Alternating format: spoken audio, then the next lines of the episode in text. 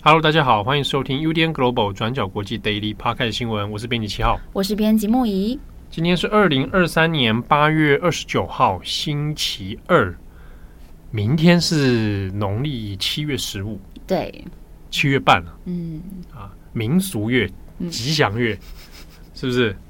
啊，其实呢，历年来啊，我们公司啊，不要讲我们公司啊，这间公司，好，这间公司，他们是有在办普渡跟拜拜的。对，对，那哎，去年。我有参加，哎、欸，我们那个时候有办是不是？有办啊，就大家大拜拜啊。啊，对，然后我们还去抢那个那个零食零食嘛，没错，搞得好像是我们才是那个。我是抢奶茶，抢啊，对对，想起来了，今年也是会有啊。嗯，好，为什么我要讲这个？好了，总之祝福大家快乐。就是说呢，本来我想要跟木仪说，可不可以请他来讲一些他经历过的神秘事件？嗯，毕竟他。这之前待过的这个职场，哦，属于可能是灵异事件比较多的地方吗？算吗？你这样你这样讲，大家会想说以前到底是做什么工作？是不是比较多啊？对，飞机上是真的蛮多鬼故事的。好，所以有机会我们再来跟大家分享，好不好？好啊。飞机上真的很多鬼故事啊，有一些是温馨的，哦，对，不一定是可，不一定是可怕的。好，OK，如果大家有兴趣，好不好？如果听众。你对于飞机上，而且你指的是国际线，对不对？哎、欸，不分啦，分我都是飞国际线啊。国际线的鬼故事，那它就可以算广义的国际新闻了。哦，是这样子，是不是？对对对。好，有机会再跟大家分享。好，如果你有兴趣的话，你可能跟我们大家敲碗一下，好不好？好，就是来留言，或者是这个五颗星，好不好？五颗星越多，我们这就来讲，是不是？好的，那我也可以讲我以前职场鬼故事啊。可以啊，电台里的。哎，电台应该也蛮多的吧？好像是啦。嗯，哎，还是来讲我在这里的鬼故事。不要，不要，我还在这里上班。转角国际鬼故事。不要，没有鬼故事，没有鬼故事。所以转角国际鬼故事都是来自真人真事。对，就是七号主编。人，人比鬼恐怖。嗯，好，今天的 Daily Podcast 新闻呢，我们要来更新两条。那第一则，我要来继续谈一下哦，关于日本在排放核废水。好，核污染水处理水排放之后呢，引发了很多的争议。那我们在昨天的时候，网站有更新了一则新闻，谈到在八月二十四号排放以后呢，那中国陆陆续续当然就发生了很多的抗议哈不满。其中一个是关于许多的中国人会打电话到日本去骚扰这个事件。我们今天要来更新一下，是一直到今天这个现象还没有完全停止。而且呢，看起来中日双方哦，因为这个事情，其实情绪都变得比较高涨。我们稍微先来解释一下这个骚扰电话。从八月二十四号上个礼拜，那东京电力的福岛第一核电厂啊，那正式的来做排水哦，把这个核废水、核污水啊，或者我们讲的这个日本讲的处理水，把它正式的排放到海中。好，那关于排放到海里面这件事情，其实我们过去呢，在转角国际的作者专栏里面，我们曾经就有讨论过一篇哦。因为这是一个蛮复杂的问题啊，对于日本政府来讲，要不要排入海中啊，或者是有有没有其他的方式，有没有其他的方案啊，那都是非常困难的难题。但是呢，排放入海这件事情，它并不是在日本啊。获得各方各界百分之百支持的事情，那特别是像比如说当地的渔民啊，哦，那当地的一些住民对于日本政府所采取的行动哦，他其实是有相相当程度的不满的。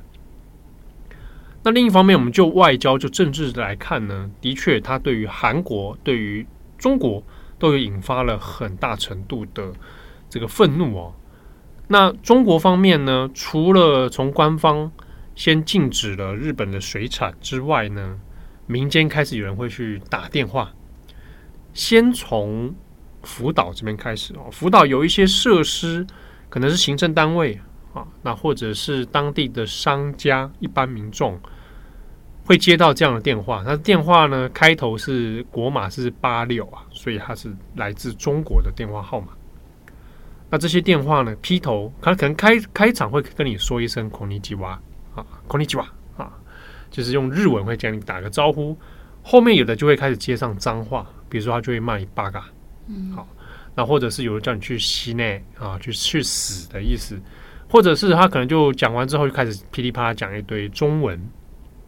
那之中也有人接获的案例是，接起来电话之后呢，他会讲，他用日文说怎么可以把那个污染的水排入海中，好，那诸如此类的电话，那因为数量实在太多了啊，有地方呢总合起来从二十四号到二十八号就超过上千通的相关电话，那这个电话是。总结啊，不是单一的店家哦，它是总体地方好几个地这个店面，或者是观光设施啊，或者行政单位接获的这个电话，一直到今天都还有类似的情形在发生哦，而且它已经不止在福岛地区了，已经扩散到像是东京。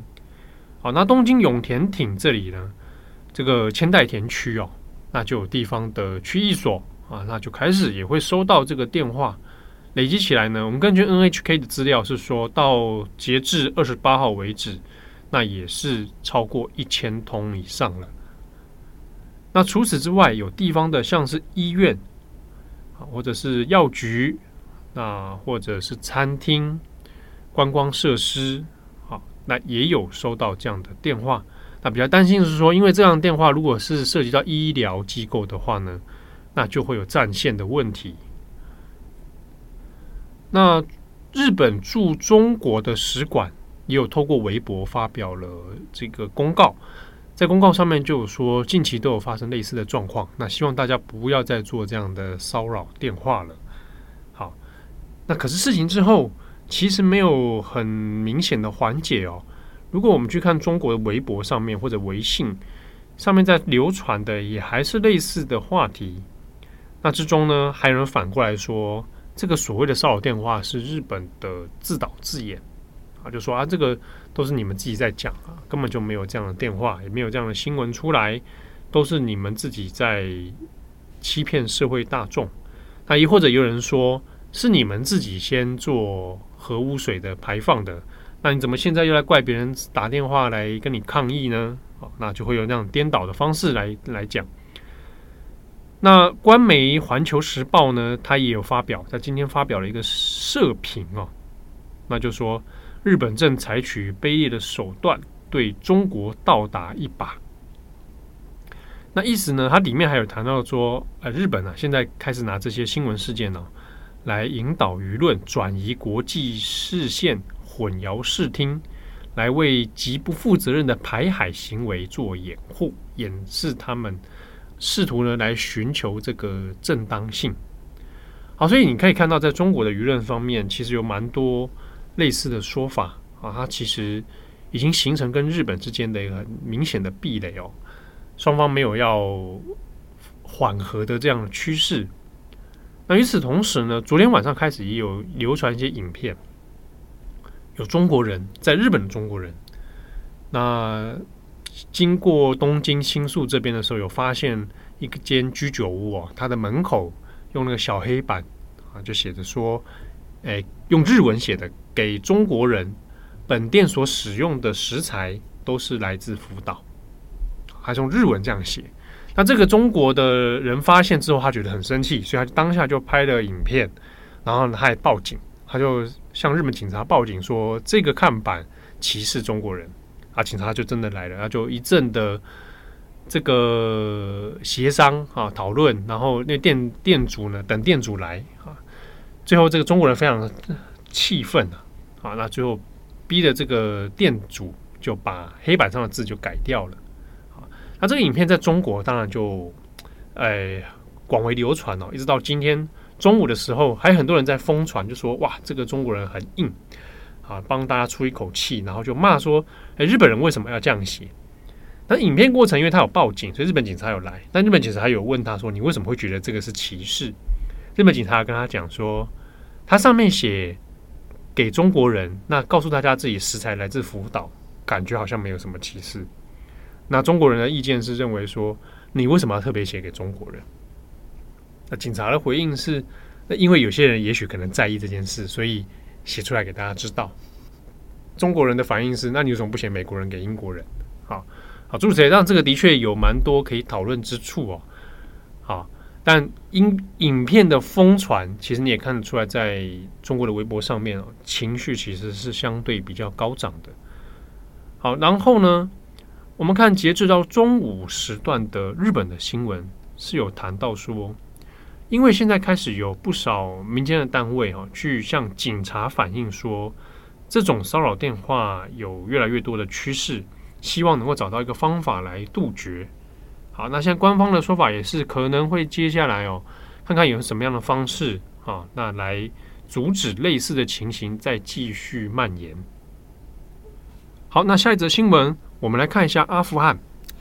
好，阿富汗在塔利班正式掌权之后，现在已经超过两年的时间了。那阿富汗的女性呢，在这两年当中，不管是工作权、受教权，还是人身自由，都受到很大很大的限缩。